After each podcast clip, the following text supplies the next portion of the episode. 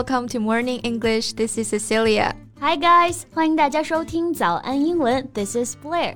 节目开始之前呢，先说一个小福利。每周三我们都会给粉丝免费送纸质版的英文原版书、英文原版杂志和早安周边。微信搜索“早安英文”，私信回复“抽奖”两个字，就可以参与到我们的抽奖福利啦！很多奖品都是花钱都买不到的哟。这些奖品都是我们老师为大家精心挑选的，非常适合学习英语的学习材料，而且你花钱也很难买到。坚持读完一本原版书、杂志，或者用好我们的周边，你的英语水平一定会再上一个台阶的。快去公众号抽奖吧，祝大家好运！哎，贝贝，周末去哪儿玩了呀 ？I saw the pictures you posted. It was absolutely gorgeous. Thank you. Well, it was in Shenzhen. 周末跟朋友回了一趟深圳啊。Well, the pictures I posted were taken somewhere near the sea. No wonder it looked so great. I mean, if the weather's good with a little bit of sunlight and gentle breeze, boom, you got yourself a wonderful picture. 就不要夸一夸我吗？摄影师的技术也很重要吧。嗯。But to be honest, I really didn't do much. Anyone can get a wonderful shot with that kind of view. 对，完全都不需要 P 图，对吧？哎，不过说到这个我就生气。What's wrong？那天我正好在小红书刷到了一个非常适合拍照的咖啡馆，so I went there with my friend. And when I got there, it just took me 20 minutes to find the place, and that's not even the worst part. Well, I can imagine, 就是图文不符，对不对? Yeah, it was nothing like what I saw in the pictures. Well, I totally get you, girl. 因为我也经常刷像小红书啊、微博这类种草类的帖子啊，然后有时候就会碰到照骗骗子的骗。嗯。 我觉得以后啊，这种图文种草帖就应该跟方便面一样，备注好，图片仅供参考，请以实物为准。That's an excellent idea。不过最近这个话题也确实是蛮火的啊。Yes，那我们今天就来跟大家一起聊一聊那些你打卡过的滤镜景点吧。我们今天的所有内容都整理成了文字版的笔记，欢迎大家到微信搜索“早安英文”，私信回复“加油”两个字来领取我们的文字版笔记。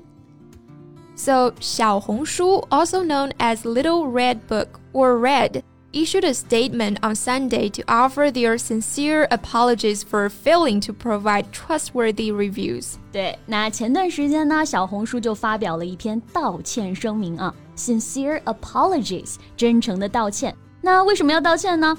For failing to provide trustworthy reviews. Yes，因为没有给用户提供值得信赖的真实测评。 导致网友们呢有一种受骗的感觉啊，所以小红书就出来道歉了。那这里呢，我们学习一个词啊，trustworthy。Yes, a trustworthy person is reliable, responsible, and can be trusted completely。我们就可以翻译为诶，可以信赖的，可依靠的。Yes, so for example.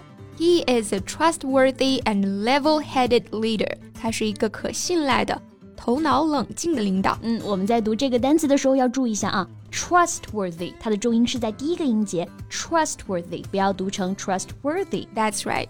So, 小红书 apologized for letting bloggers share heavily filtered photos of tourist attractions, which disappointed users who went to those locations after seeing the pictures. 对，想象一下啊，我们自己在网上刷到了很喜欢的地方、很漂亮的景点， 肯定就很想去打卡，对不对？那自己兴冲冲的跑到现场一看，发现哎，就这，肯定是非常失望的。Yeah, that's exactly how I felt when I got to the coffee place.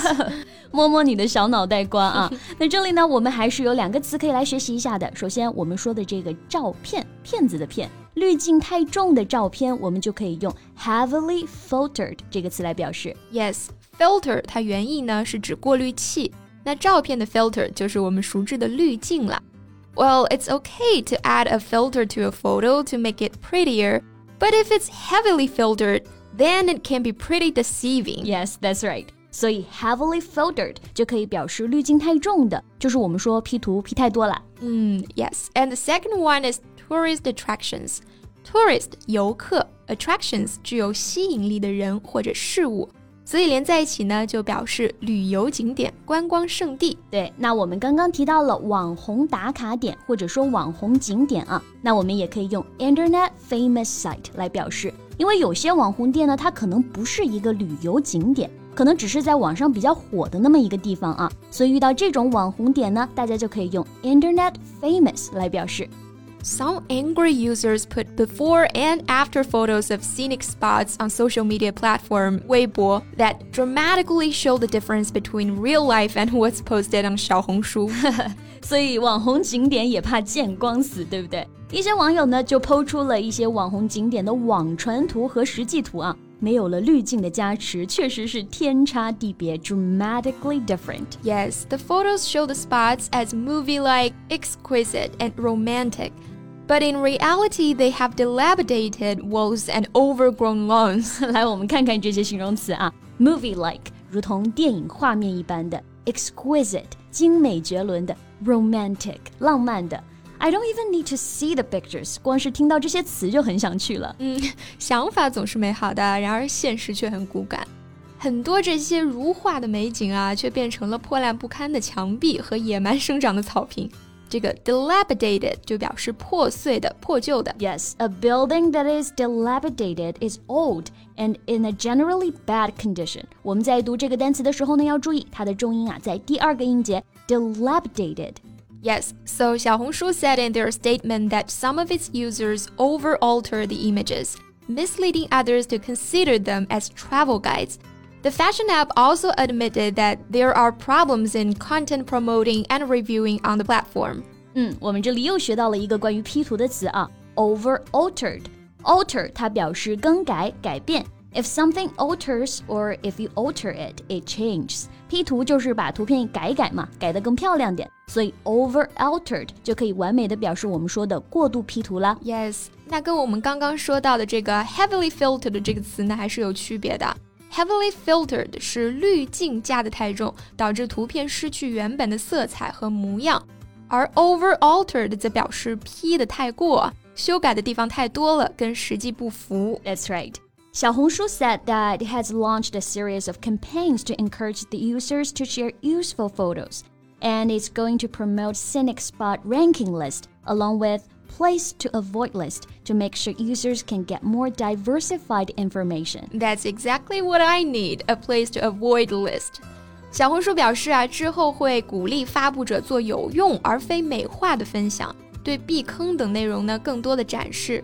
还会尝试推出景区评分榜、踩坑榜之类的产品，以便于大家去获取更多元的信息。嗯、这个还是非常有用的啊。嗯、那这个避坑榜英文就是 place to avoid list， 要避免去的一些地方嘛，place to avoid。Yes. Well, to be honest, I really admire people who have magic hands that can turn normal things to real pretty. Yeah, I agree with you. 我觉得有些人有这种能力或者是天赋，能把腐朽变神奇，其实真的是非常厉害的，对不对？我们看似平平无奇的一些景，别人能拍出大片的感觉，这本身就是很厉害的能力了啊！是的，所以呢，更需要平台去推出强有力的机制嘛。 如果只是单纯的分享美图美景啊，我觉得是无可厚非的。但是如果跟营销相结合，故意去诱导用户，这就。不可以啊，不可以。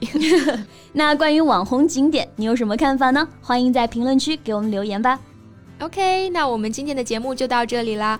最后再提醒大家一下，我们今天的所有内容都整理成了文字版的笔记，欢迎大家到微信搜索“早安英文”，私信回复“加油”两个字来领取我们的文字版笔记。So thank you so much for listening. This is Cecilia. And this is Blair. See you next time. Bye.